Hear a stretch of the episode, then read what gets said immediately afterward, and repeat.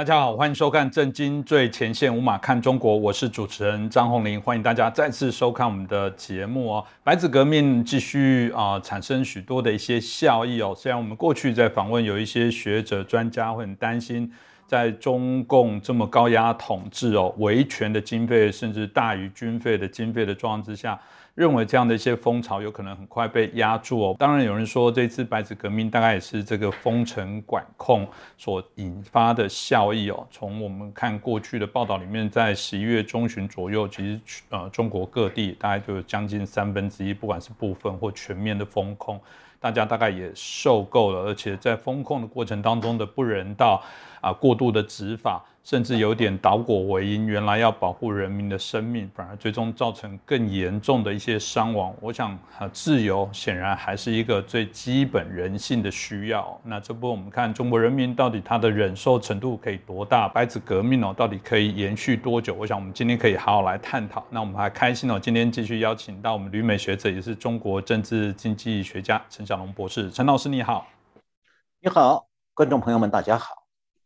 是老师，我想一开始就请教我们这次的这个白纸革命哦，那是不是请老师帮我们介绍一下白纸革命到底是什么？这些渊源，为什么当初会用白纸来作为一个重要的一些呃指标的引用呢？呃，白纸革命啊，就是国际的中文媒体啊，给中国国内最近爆发的这一次大规模的这个民众抗议行动，它起了一个名字。那所谓的白纸呢，是说抗议民众手里举着一张列印用的白纸。纸上呢什么字也不写，但是大家彼此心照不宣，呃，都明白我他们共同的诉求是什么。那么这种抗议手法啊是共产党国家才发生的，因为民众心里很清楚，那如果把反抗的口号写出来变成标语，就会给共产党抓人提供口实。呃，白纸抗议这个典故啊，不是中国人发明。其实是前苏联流传的很多政治笑话当中的一则。那么，共产党国家的民众他是没有游行抗议的政治权利的。那大家能做什么呢？只能是在家里面餐桌旁、朋友聚会的时候编写政治笑话来调侃当局，发泄自己的不满。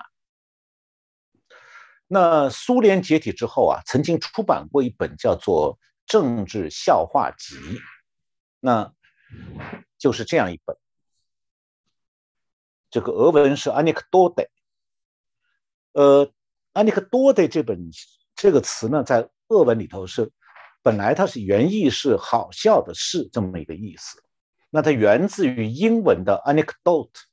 就是这个词。那 “anecdote” 在英文里指的是轶事，就是传奇呀，这个这个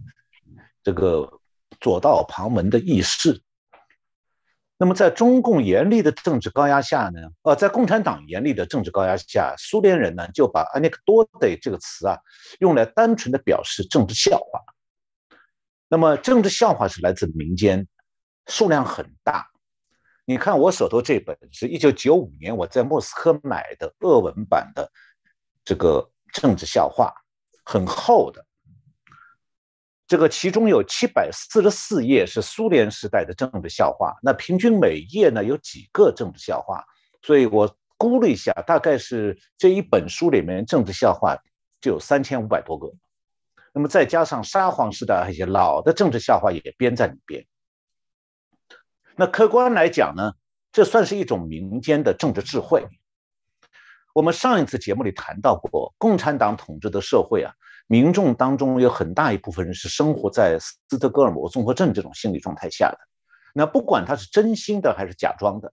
这些人表面上都要做出来他很顺从、认同共产党统治的样子来。那在外国人看起来，哈，共产党社会的人好喜欢共产党。的确，有相当一部分人确实是这样的，因为你不做出这个样子来，他在生活和工作当中就会受到压迫。那么，如果以为说共产党社会的人都喜欢共产党呢，这就是外国人的幼稚了，因为他们看不到苏联人在斯德哥尔摩综合症的压迫下，会有一部分人憋得很难受的。那像刚才讲的这个三千多则的苏联政治笑话就是证明。那最近中国出现的这个白纸抗议活动呢，也是一个证明。那回到中国这个白纸抗议活动啊，用白纸来表达不满和抗议呢，就是这本我刚才给大家看的这本政治苏联政治笑话集当中的有一则，他讲的是说啊，有人在克里姆林宫外面的红场上散发传单，然后就被克格勃抓住了。那克格勃马上就收没收他所有的传单，然后打开一看呢，所有传单都是白纸一张。然后抓他这个克格勃特务想了半天，然后说：“我还是要把那个发传单的人逮捕。”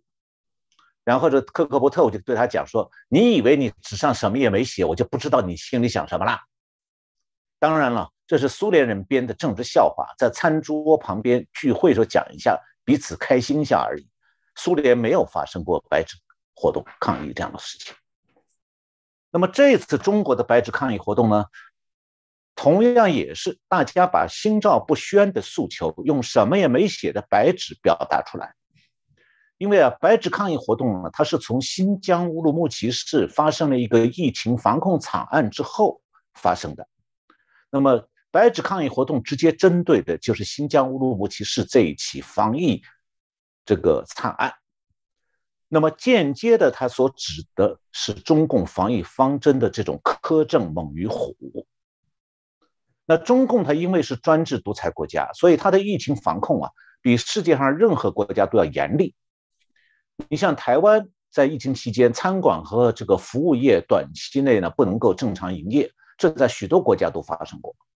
还有就是呢，疫苗来源还有供货时间不及时，这也是许多国家都发生过的事情。美国也如此，这些都情有可原的。但是中国的疫情防控有一个最严厉的手段。就是对居民实行强行禁闭、强制检测，不管死活。那么，所谓的强行禁闭，就是说，一个小区或者一栋楼里有一个人检测阳性，全小区禁闭，所有居民多少天内不得出门，那么直到政府宣布解散禁闭为止。那如果又有一个人在这栋楼里被测出阳性，那这个小区的禁闭时间还要延长。那么与此同时，凡是被检测是阳性的，会被警察和防疫人员强行带走，关到那个没有正常食宿条件的所谓隔离区去，就是一个隔离点。有的是所谓的方舱医院，就是一个大棚子。那他在被关押期间呢，哪怕他转成阴性已经好多天了，还要等很长时间才能把他放出来。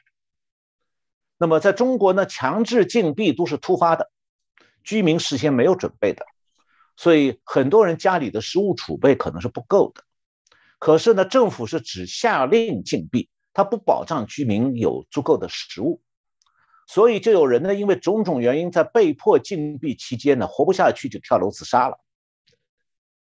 那么强制禁闭的，通常是会把楼道的门口封死，让顾客无法出来，呃，让住户无法出来。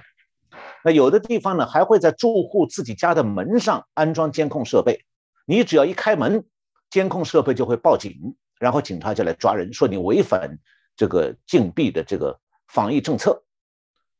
那么台湾我们知道都是民众在自我隔离这样一种软性的措施，那和台湾这个软性的措施相比，中共的统治区啊就像是个大监狱。那我看到桃园市现在当选的议员于北辰将军的采访当中讲啊，他竞选时候跑检区，遇到有昔日军中的袍泽问他说：“哎，你说中华民国是什么？”那于将军就说：“那我讲是台台风金马。”那个人讲：“不是啊，嗯，不是台风金马，是锦绣江山啊。”那台湾人都知道，所谓的中华民国锦绣江山呢，是老蒋以前要反攻大陆时候讲的口号，所谓的要夺回大陆的锦绣江山。可是啊。到现在啊，大陆的江山可能还算锦绣吧，但这个江山在中共统治下，实际上会变成大地狱、大监狱。毛泽东时代就是如此，毛泽东死又五十年了，现在也还是如此。现在又在疫情防控的过程当中变成大监狱。那么这次白纸抗议活动的发生，就折射出这种中国如同监狱、地狱的状况。那新疆的乌鲁木齐市为什么会因为疫情防控发生惨案？到底是怎么回事呢？事情是这样的，这个美国之音的维吾尔语部啊有一个报道，他说在乌鲁木齐市天山区吉祥苑小区有一栋高层公寓楼，那么这个楼里面的居民大部分是维吾尔族人。那么从今年八月初开始，就有当地的政府市政府就以居有人阳性为由，把整个楼这栋整个楼十几层全部封闭。那么当局把楼道的出口呢，从外边安装了链锁，全部锁死。那结果呢？十一月二十四号晚上，那栋高层的十五楼发生火灾了。那火灾发生是总归是一种偶然的事情。那这栋楼呢，离它一公里就有一个消防站，照道理救火是来得及的。但是火灾没有早期扑灭，在大楼里蔓延以后呢，居民无处逃生，不少人因为火情或者是吸入有害气体而丧生。那官方宣布说呢，这栋楼里死亡十个人，但是美国之音的维吾尔语部获得的资讯是，一共有四十四个维吾尔族人丧生。那为什么救不了火、灭不了火呢？因为门口锁上铁链了，消防队进不去，还要把按照政策必须要把这个锁铁链的人找到，他来开锁才不违反政策，不然消防队违反了防疫控制政策，消防队要受到处罚，所以消防队也不敢去把这个铁链砸开，宁肯他在里头烧，因为不砸铁链。他们是消防队是安全的，里面楼里面人要送命，但是如果砸了铁链上去救人，楼里面的人安全了，消防队的人自己啊要要倒霉了。所以在中国啊，老百姓的命就是会这样丢掉，那官方是根本不承担任何责任，民众也是无处问责的。那么中国很多城市都经历过类似的楼道封闭。有的城市现在还在封闭当中，所以各地的民众啊，听到这个消息以后都感同身受。他们知道说，同样的事情说不定明天就会发生在自己家人身上了，这样就激发了很多中国人的危机感，想要表达出来。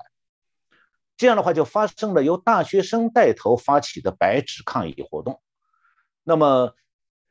大纪元十一月二十九号有个报道。就是十一月二十六号，南京传媒学院有一所有一个女生在校园里举了一张白纸，是为在乌鲁木齐火灾当中的遇难者发声的。那么她的白纸很快就被收走了，但是越来越多的学生和这个女生站在一起，喊出了“人民万岁，逝者安息”这样的口号。然后呢，这个南京传媒学院带头以后。深圳大学、上海大学、中国政法大学、武汉大学、复旦大学纷纷都加入了。那北京的清华大学聚集了一两千学生，喊出了一个口号，就是要民主法治，要表达自由。那北京大学是出现了“不要风控，要自由；不要核酸，要吃饭”这样的标语。那还有很多地方的学生和民众高喊“不自由，勿宁死”。那十一月二十六号晚上。在上海市静安区的乌鲁木齐中路，也有大批民众聚集在一起，点燃蜡烛，悼念新疆乌鲁木齐火灾的死难者。那愤怒的民众呢，甚至喊出来了“共产党下台，习近平下台，要自由”这样一些口号。那到十一月二十七号，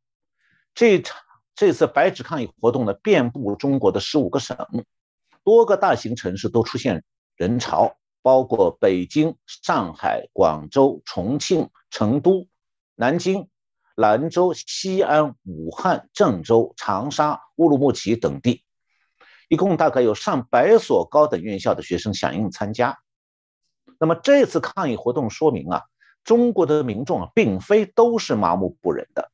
当他们感觉危机的时候，还是会有一部分有勇气的人出来抗议。谢谢老师哦，很清楚的帮我们谈到这白纸革命哦。的确啊，这一张白纸看起来是最无声的这些抗议哦，那蕴含的一些能量，实际上反而非常大。那当，另外一个大家所关注的部分是，到底这一次的白色呃白纸革命哦，会不会延续下去啊？因为大家当然都很期待。啊，中国有机会啊，就透过内部的这些觉醒哦，而产生啊，对于他们体制的一些改变呢？这部分是不是继续请教一下老师？好的，呃，我觉得哈，这个白纸抗议活动啊，不会延续成六四那样的民主运动。那我是不把这次的抗议活动啊称为革命，所谓白纸革命，因为它没有达到革命的规模。那不管不过呢，从白纸抗议活动蔓延全国来讲呢，它和一九八九年中国爆发的全国性的要求民主的抗议运动呢是有相似的地方的，就是都是曾在中全国蔓延，也都是因为一个突发的事件引发了民众心中的愤怒。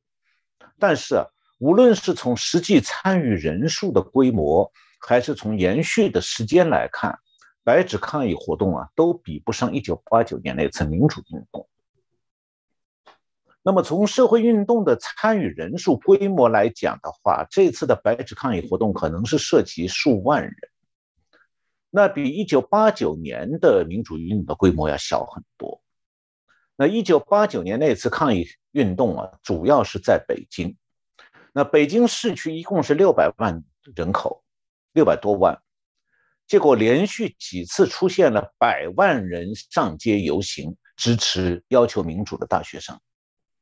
那这样的百万人大游行是等于是北京市人口的六分之一。那你把老人小孩排除掉，差不多成年人当中两三个里面就有一个出来游行了。而且是这样的百万人大游行先后出现过几次，而且是在工作日哦，因为那个时候。企业和机关单位是不放假的，也就是说，参加游行的人呢，不光是大学生，还有很多的这个企业的这个工人和政府各个机关的干部。因为北京的大学生当时只有十几万人而已，但是每次百万人大游行，大学生只占一小部分，大部分人都是这个市民，这个从工人到机关干部到。方方面面的人。那么从延续的时间长度来看呢，一九八九年的民主运动啊，从在北京的大学各校园里爆发，那么到邓小平最后调动全国近二十万的正规陆军包围北京市，最后开枪镇压，中间一共是四十多天。那么这样长的一个民主运动，在世界范围来看。是人类历史上唯一的一次规模最大、时间最长的社会运动。那台湾的年轻时代啊，可能可能很多人不是太了解中国一九八九年那次民主运动，因为有些对很多年轻人来讲都是在他们出生之前发生的事情。那么我在这里简单介绍一下，那么让大家可以和这次的这个白纸抗议活动啊做一个对比。那一九八九年的学生运动，民叫做学生民主运动呢？起因啊，是因为中共原来的一个总书记胡耀邦突然心脏病发，因而逝世了。那胡耀邦在中共高层当中呢，算是比较开明的一个领导人，他能够得到大学生的尊重，是因为说，一九八六年，就是在一九八九年学生民主运动前三年，中国发生过一个规模比较小的学生要求民主的运动，时间不太长。当时胡耀邦。是这个总书记是同情大学生的民主诉求的，结果呢，中共高层一批大佬，包括邓小平，就逼胡耀邦辞职了。那么胡耀邦辞职以后三年，他去世了，突然逝世。那学生们就非常同情胡耀邦，因此就发起了民主运动。那么中共高层的邓小平呢，对学生要求民主的抗议游行是非常敌视的。所以，邓小平特地下令让中共的官媒刊登一篇指责学生的文章。呃，与此同时，邓小平很快就已经策划呀镇压学生运动。那他就邓小平就悄悄的在五月初离开北京，到了武汉去秘密调动军队进北京。那这件事情呢，是完全瞒着当时的中共总书记赵紫阳的。那么，邓小平当时调动了差不多十几个军的部队。陆续到达北京周边的郊区，把北京完全包围起来了。当时啊，中共的军委副主席杨尚昆曾经在进京部队的军一级干部会上讲过这样几句话。他说这次部队进京啊，没有经过政治局开会讨论，是部队先进北京，然后军政治局才开会批准部队进不进北京的，所以从程序来讲呢是违宪。大家懂这个话的意思吧？因为这是共产党的话，实际上意思是政变。如果一个国家的军队在没有得到他的中共讲的这个党指挥枪，那么是党就是共产党的政治局，在政治局还没有批准、根本不知道的时候，突然把首都包围，用几十万军队，那就是要政变。但是在中共那里，中共统治下，我以前节目里讲过，是拿枪的管拿笔的。当时的总书记赵紫阳只管笔。管批文件，他不不让他管枪，他也不敢管枪。那管枪的邓小平就可以把任何这个总书记都干掉。那么最后是到了一九八九年的六月三号夜里头，邓小平下令让坦克部队开路，军队一路开枪杀进北京的天安门广场，然后一路上就造成了几千人伤亡的惨剧。那么等于呢，就是中共最后用军队军管首都。这样子把民主运动镇压下去了。那么当时领导学生运动的不少学生领袖都被中共列在通缉名单上，那全国展开大抓捕，一大批人都被关到监狱里，而且判了刑的。当然呢，也有一部分学生领袖是通过香港民众提供的机会逃出中国。那中共对民主运动的镇压，或者讲对任何他统治下的地区里发生的抗议活动，不但他会冷血的严酷镇压。而且手段非常卑劣，非常卑鄙。那么，为什么讲手段卑鄙呢？冷血动用军正规军用坦克去镇压学生，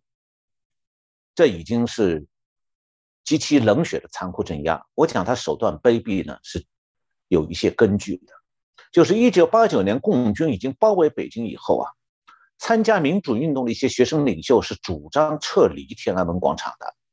但是中共派了特务学生在里边，到学生内部去煽动，说：“哎，不能撤离，要抗争到底哦。”这样的说法呢，表面上听起来很慷慨激昂，实际上是为了共军的坦克部队进城扫荡去制造口实。因为如果学生们事先主动撤离天安门广场，那共军就没有借口说北京有暴乱呐，所以要强行武装占领天安门广场。我为什么讲这段？因为这段。跟前几年在香港发生的镇压民主运动的事有直接关系的。那台湾的观众朋友们现在都知道，前两年香港民众要求民主，反对中国用大陆的政治高压制度来改造香港，然后香港的抗议活动都被镇压了。呃，到现在，香港《苹果日报》的老板黎智英和多位高采编高层都被判入狱。但是啊，台湾的观众朋友可能不知道。解放军的驻港部队和被中共收买的黑道都介入了香港的镇压，这就是中共镇压社会抗议的狠毒还有卑鄙在香港再现。那中共统一香港之后啊，表面上是没有在香港驻军的，但是中共安排了驻港部队，驻扎的地点呢，就中共的驻港部队驻扎地点是在香港一河之隔的深圳。那这支部队，大家听一下，它有两个特点，一个是要求士兵身高一米七以上，主要训练他们个人格斗技能。干什么要一米七？身高才能有力，有力才能这个用格斗手法，就像台湾的特种兵，去把老百姓给制服、打死、打垮。那么另外一个特点就是要训练这些不是广东人的士兵。全部学讲广东话，专门开办各种这个语言训练班。凡是驻港部队的士兵，必须要讲一口广东话。那为什么是这样？因为中共设定的目标是说，一旦香港发生大规模抗议活动，靠香港警察镇压，因为香港警察是本地人，手会打不下去，所以就要用解放军驻港部队去镇压。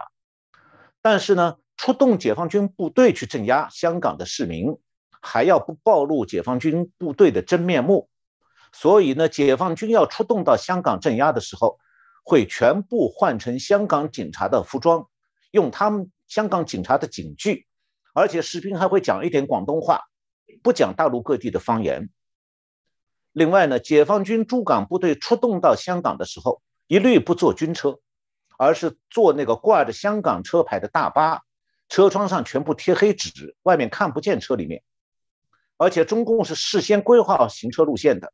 那具体要求就是必须能够从驻港部队在深圳的营房出出动以后，半个小时就到达香港的任何地点。那这些情况香港人是不知道的。但是深圳有一些记者是知道的，而且还参观过这些部驻港部队的营地。那军方是当时是让深圳的对，就是给深圳的记者介绍过刚才我上面讲的一些情况，比方讲士兵以训练格斗为主，要学讲普广东话等等。那么解放军驻港部队要训练格斗，就是要能够徒手把香港和平抗议的市民快速制服。把他们打痛、打伤、打倒，再抓起来。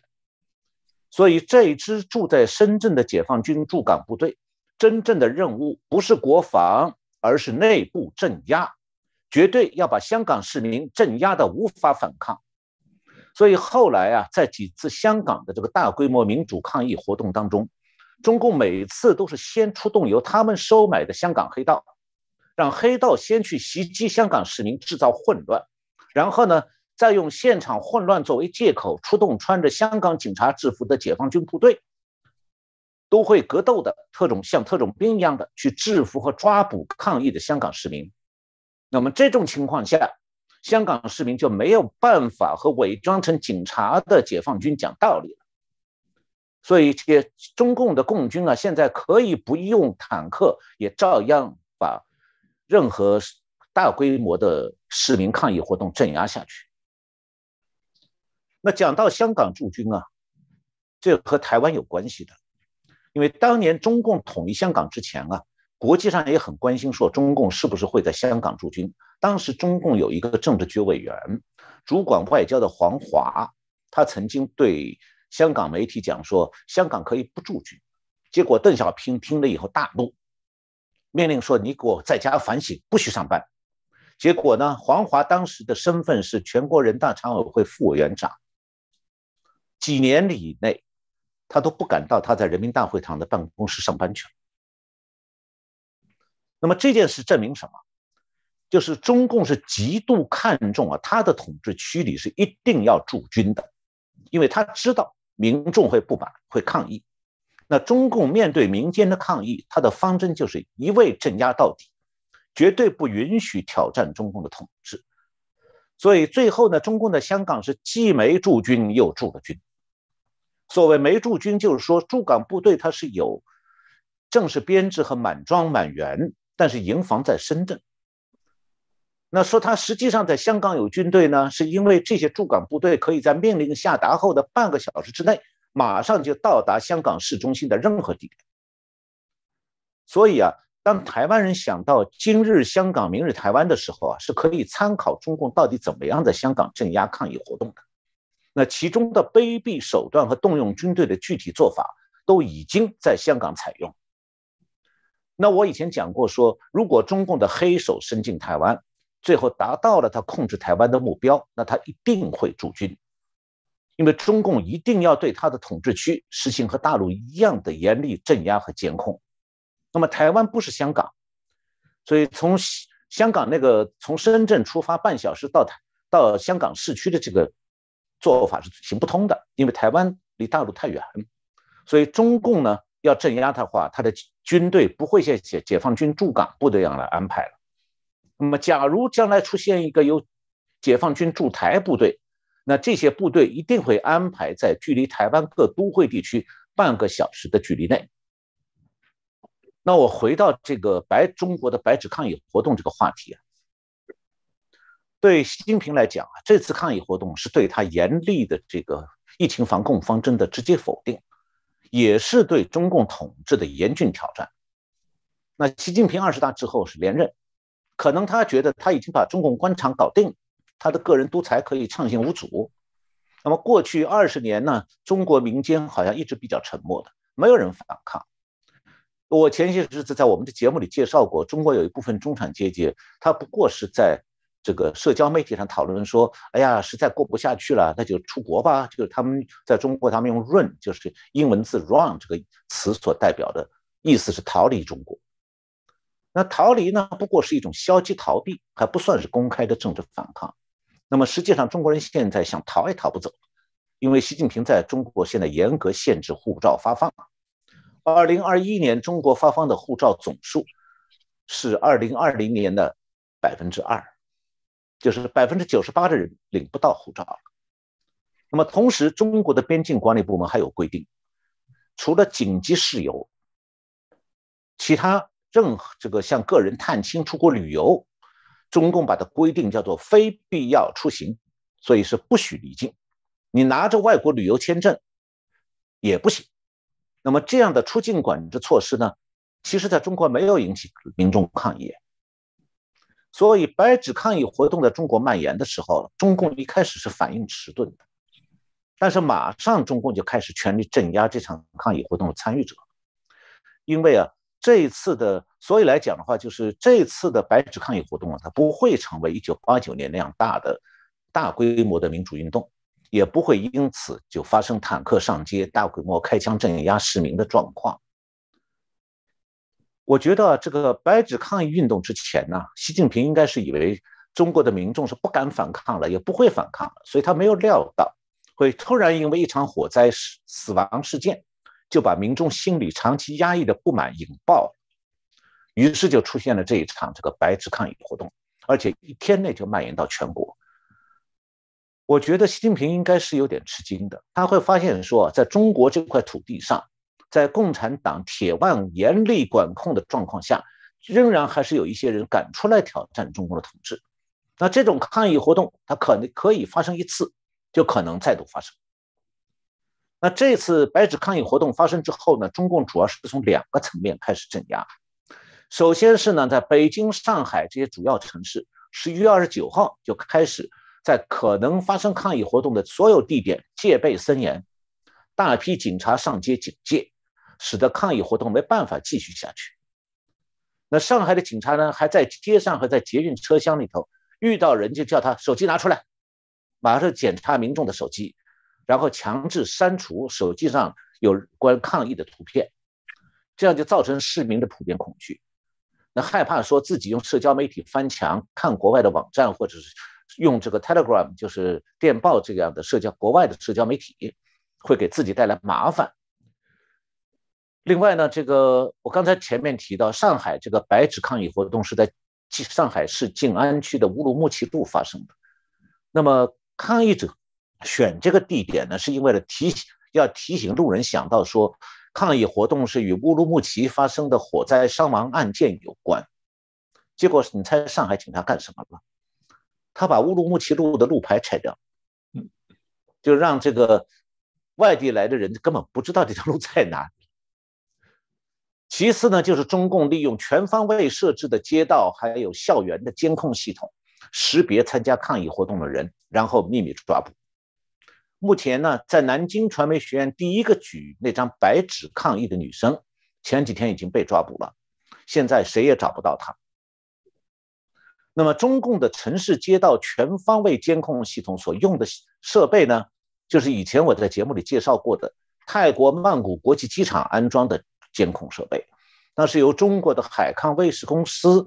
呃，海康威视公司它来研发生产的。我上次节目里也提到，台湾现在中南部还有公司在代理销售这套设备哦。那么，这种监控系统是可以通过人脸识别、身体特征识别和个人动作分析。认出来戴着口罩的人，哪怕你戴口罩，他也知道你是谁。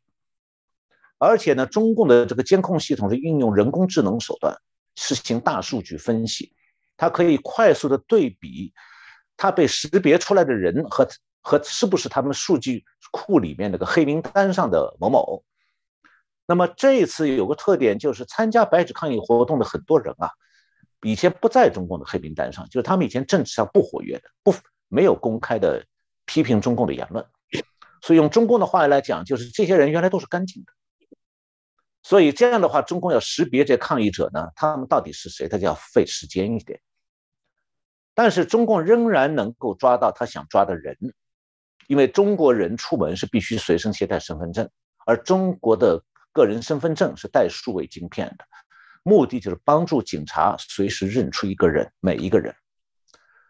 呃，大家可能没有听说过，中国的警察现在有一种特殊的能够阅读身份证的眼镜。比方讲，对面走过来一个人，他口袋里装着身份证，警察不用把他拦住问他，警察的眼镜就会自动扫描来的走过来的每一个人，立刻就扫描到他的身份证上的晶片，然后让眼镜里面的这个装备和警方的数据库自动对比。然后会在眼镜片面向警察眼睛的这一面显示出来说，这个人叫什么名字，住哪里，什么身份，是不是政治上干净？那现在中共对内监控和镇压这个方针升级了。那么这一次呢，白纸活抗议活动之所以没有延续下去，就是因为中共的监控系统在高速运转，很快就通过抓人把这次抗议活动镇压下去。而且呢，中共还有一个。自由社会不存在的管束制度，那就是每个人都被归属于一个单位。你是学生，你就归学校管，学校管束你；你是政府机关的文员，那自然归所在单位管束。那企业员工是归企业奉命来管束的，连外资企业也受到政治管束。比方讲，台商是归各地的台办管的，台商协会就要配合中共来约束台商。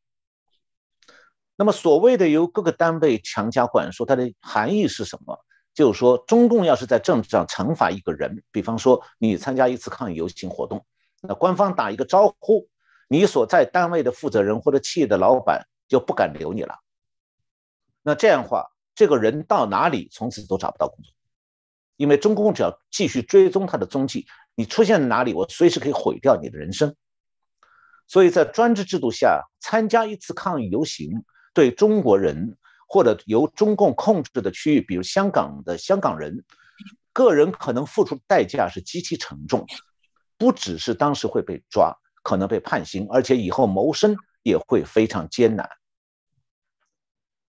那中共现在提升它对内监控和镇压的手段的同时啊，也就意味着说，中共现在啊，除了它既定的对外扩张、对台湾施加压力这些方针之外，他需要再重新考虑说如何进一步加强社会管控，就算没有疫情了，他也要随时强化监控，防止说这类监抗议活动再度发生。那么这样的话，中共此刻除了经济困境难以解脱之外，又多了一个新的困境，就是说民众的反抗意识已经出现了。虽然不能讲说民众的反抗意识已经全面苏醒，达到了全社会都要上街抗议的那种程度。但是，只要有人反抗，就会启迪社会中沉默的多数，慢慢的让地火燃烧。所以，对习近平来讲啊，他今后会把这个稳定国内局势放在首要的位置，寻求如何用更严厉、更严密的、更精密的监控，防患于未然，把一切可能燃烧到民间不满的火苗都灭掉，而且要让中共，呃，要让中国人对中共更加恐惧。要让大部分人继续保持沉默和表面上的顺从。那么，中国目前出现的这一新的转变，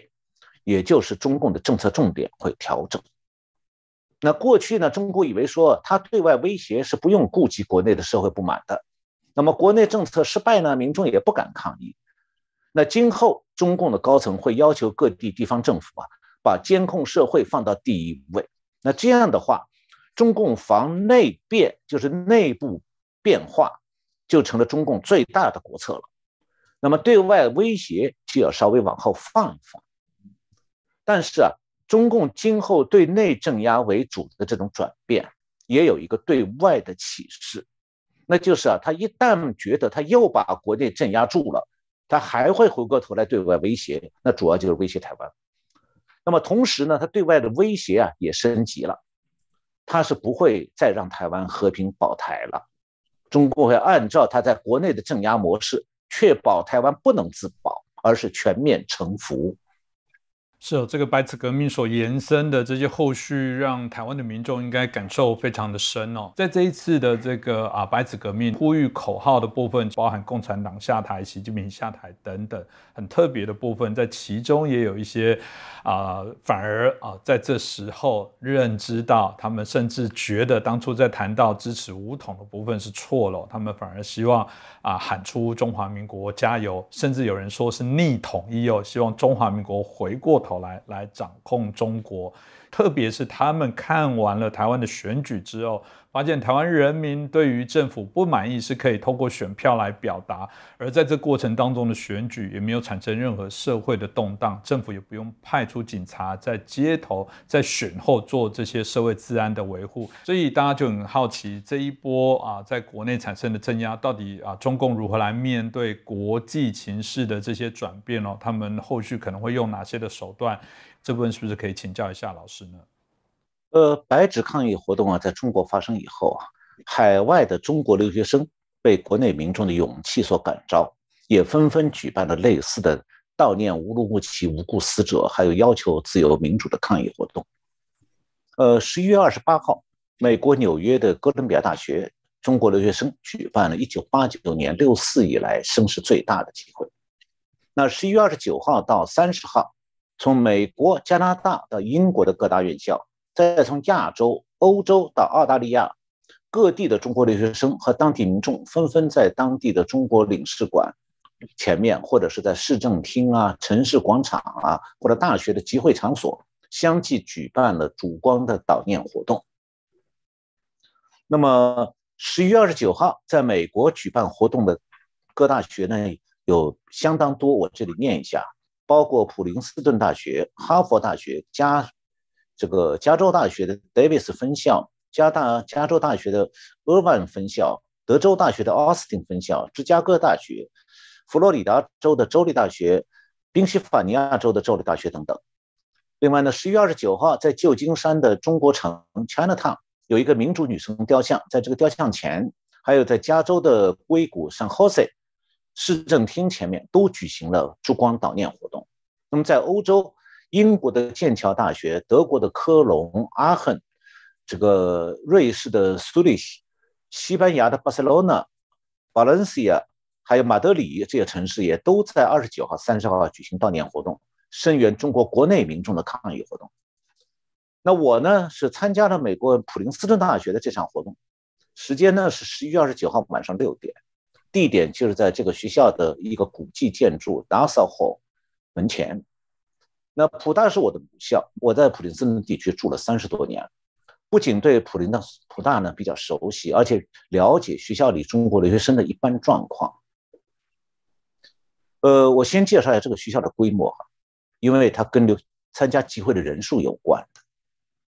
普林斯大学它的录取率一般只有百分之六，所以招生人数很少。呃，本科一年只招一千多人，然后研究所学生也不到一千人。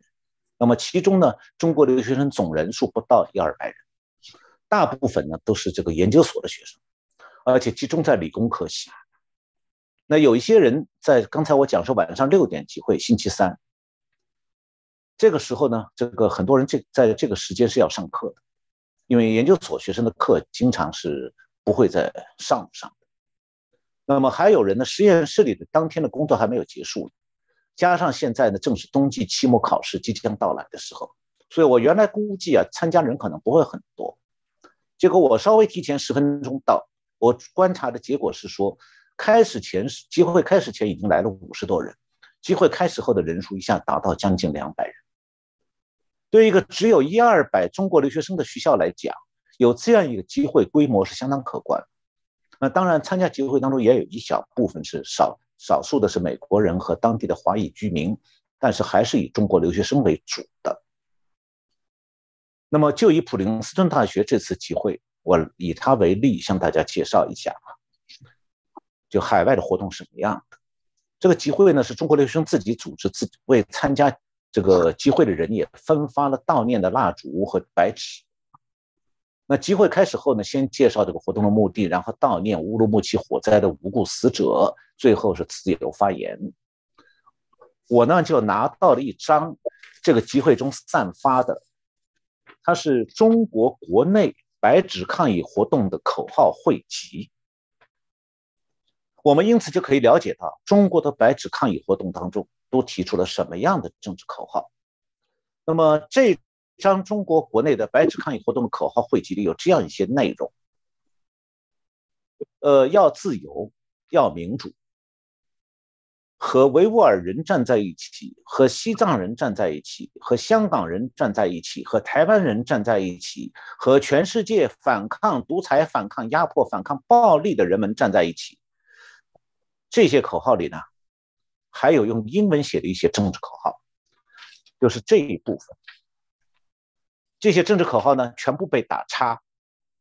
那被打叉是什么口号呢？一个是清零政策 （Zero COVID Policy），打一个叉；还有一个政策是 Dictatorship（ 专政、独裁），也打叉；还有警察暴力 （Police Violence） 打叉；还有 Censorship（ 审查制度）打叉。那么，台湾的民主化过程当中啊，党外的反对运动啊，也喊用过其中这一些口号的。那么这次呢，中国民众的白纸抗议活动当中喊出来说，和台湾人站在一起，和全世界反抗独裁、反抗压迫、反抗暴力的人们站在一起，这样的口号，这充分反映出来说，中国能够独立思考的民众，他们其实很清楚自己应当反对什么，也就是说，他们的想法。和台湾维护民自由民主的人民是完全想在一起的，他们不认同中共对台湾的威胁，那么认为自己啊和爱护台湾、爱护自由民主的台湾人是同路人。但是啊，我必须指出来的是，和今天的台湾人不同啊，中国人要敢于喊出这样的口号，是需要巨大的勇气的。呃，一九八九年六四的时候，我是在德国的西柏林，当时是访问学者。那我参加过几次中国留学生抗议中共镇压的游行活动，包括在波恩的这个中国大使馆门外抗议，所以我比较了解中国留学生的心态。因为我和他们一样，当时拿的是中国护照。那中国大使馆呢，如果把留学生或者访问学者列入黑名单，那护照到期就不能延期了，这些人就会被迫变成流亡者。也就是说，虽然民主国家是保障所有人的游行示威的自由，但是中共是不允许海外的中国留学生有反对中共政权的言情。那么，虽然我现在呢算是美国公民，和中国留学生的身份不同，我不在乎那个什么，我没有中国护照，但是我仍然能够理解他们心中的恐惧。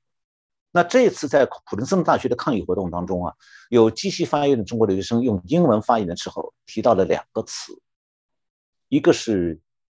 courage 勇气，一个是 consequence 后果，勇气和后果这两个词立刻就唤起了我的共鸣，感同身受。那前一个词和后一词是有关的，就是 courage 勇气是和 consequence 有关的，和接后果有关。为什么？因为他们参加抗议活动，就会可能出现来自中共的压力和不利于抗议者的后果，因此他就需要有足够的勇气才能站出来。那从六四到现在四十三年过去了，中国改变了吗？完全没有。相反，中共因为曾经一度的虚假经济繁荣变得越发嚣张，在国内恢复了个人独裁，进一步加强专制，对外。甚至对台湾直接威胁，试图颠覆台湾的民主自由制度。所以，中国留学生今天参加海外的抗议活动，仍然需要巨大的勇气。但是啊，这些勇敢的留学生当下还是站出来表达了他们的这个理念。他们不计后果，希望难得的有机会做一次敢于说出真心想法的中国人。那这一点呢，恰恰就是中共最害怕的。这说明啊，中共宣传的崛起、繁荣这类口号，并没有蒙住这些中国留学生的双眼。他们知道，中国没有民主，只有独裁；中国没有自由，只有专制；中国在政治上和经济上都没有未来，除非大家能够觉醒。